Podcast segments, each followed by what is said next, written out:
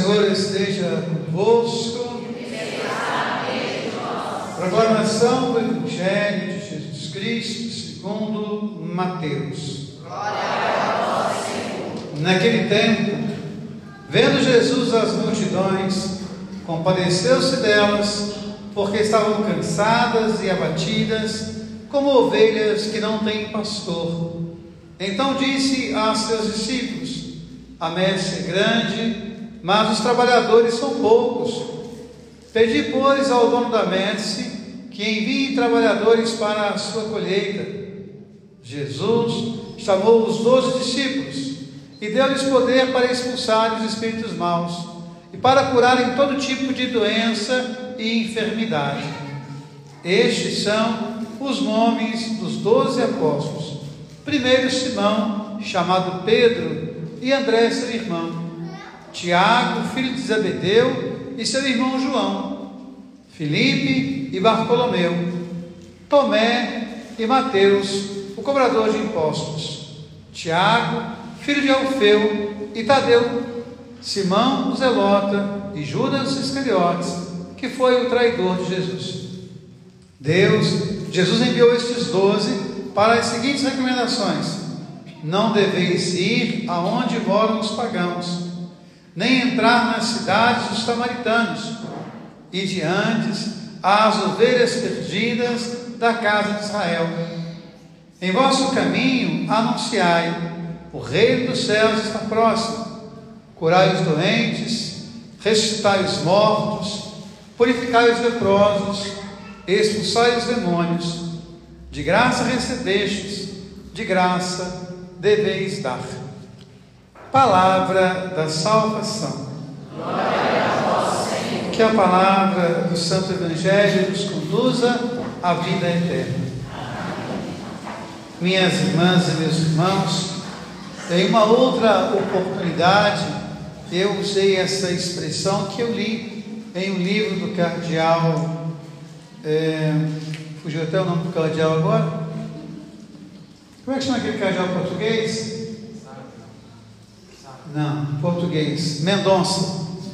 É. Então, o cardeal Mendonça, ele escreveu um livro muito bonito sobre a palavra de Deus, e ele diz que a palavra de Deus tem lá, os antigos rabinos diziam que para cada palavra da Torá, nós temos 49 leituras.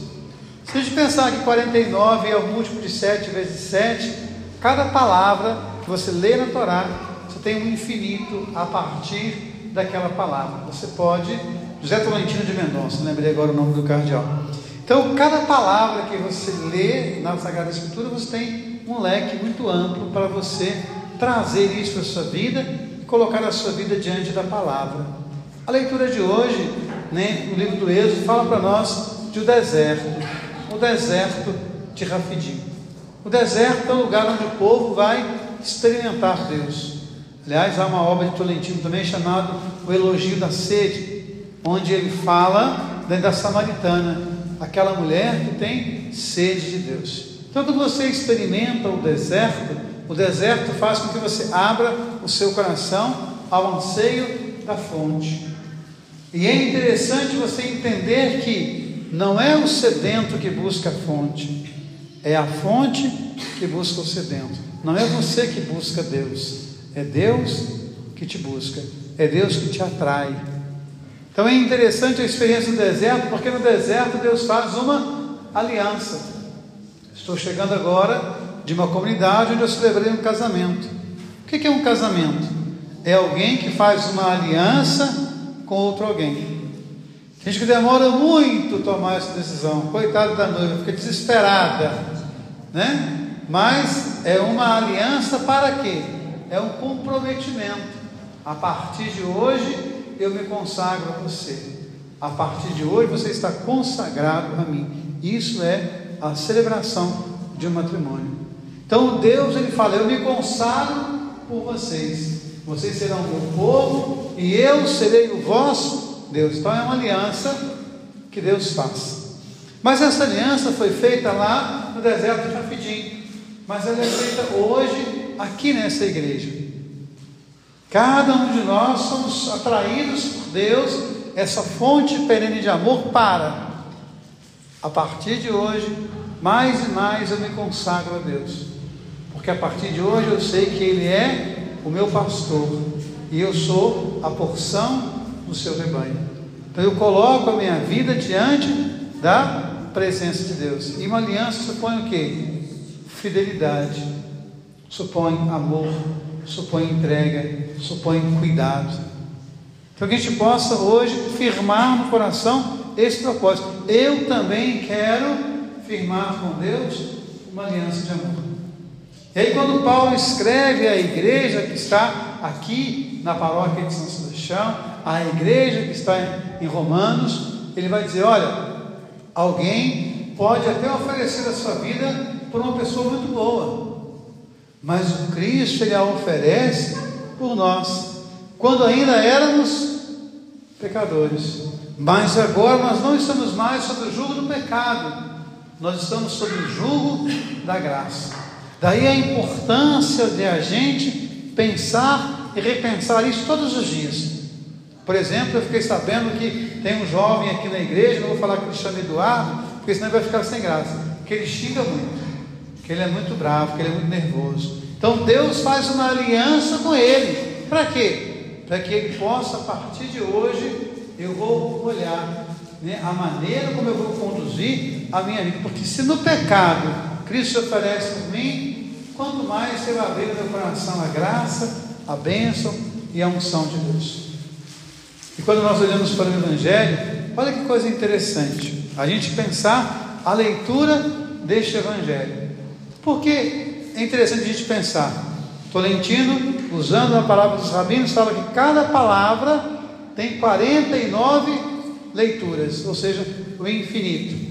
Pense que Jesus fala aqui em Mateus, capítulo 9, o que? Eu envio vocês para onde? Para a comunidade de Israel. Não vão a Samaria, não vão à terra dos pagãos, vocês estão exclusivamente destinados para quem? Para a comunidade de Israel. Como é que termina o Evangelho de Mateus?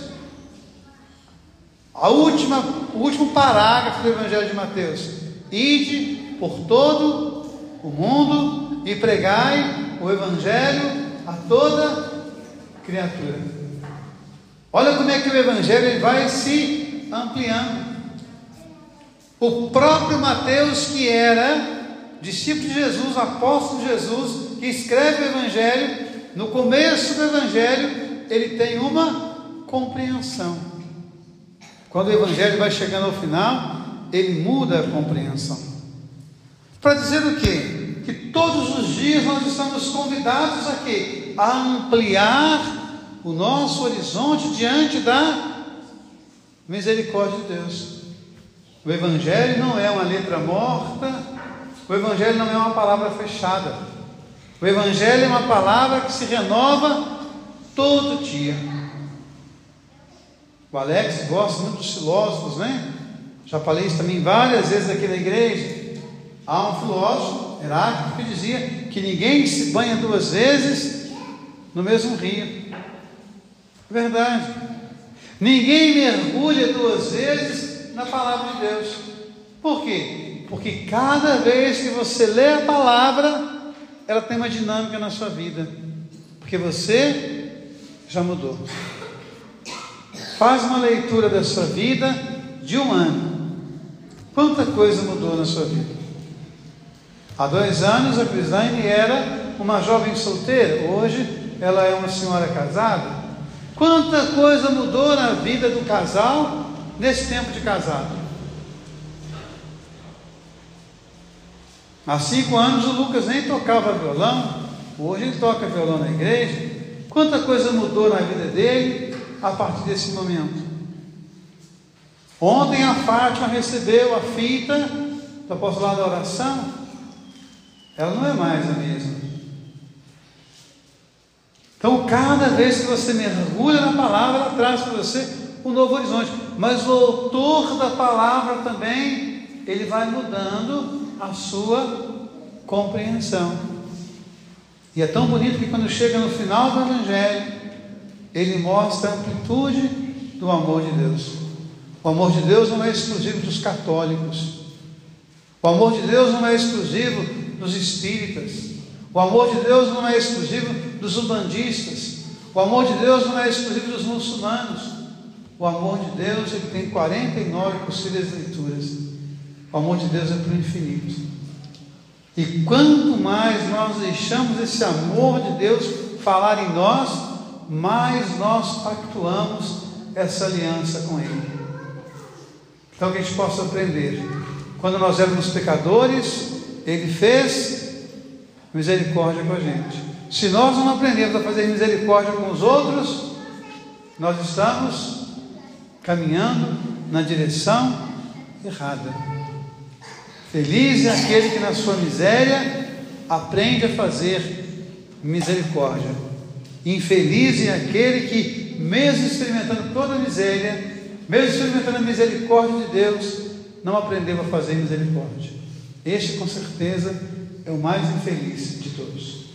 Que a gente possa hoje firmar com Deus a nossa aliança e que essa aliança seja sempre escrita no nosso coração, com ternura, com amor, com misericórdia. Louvado seja nosso Senhor Jesus Cristo.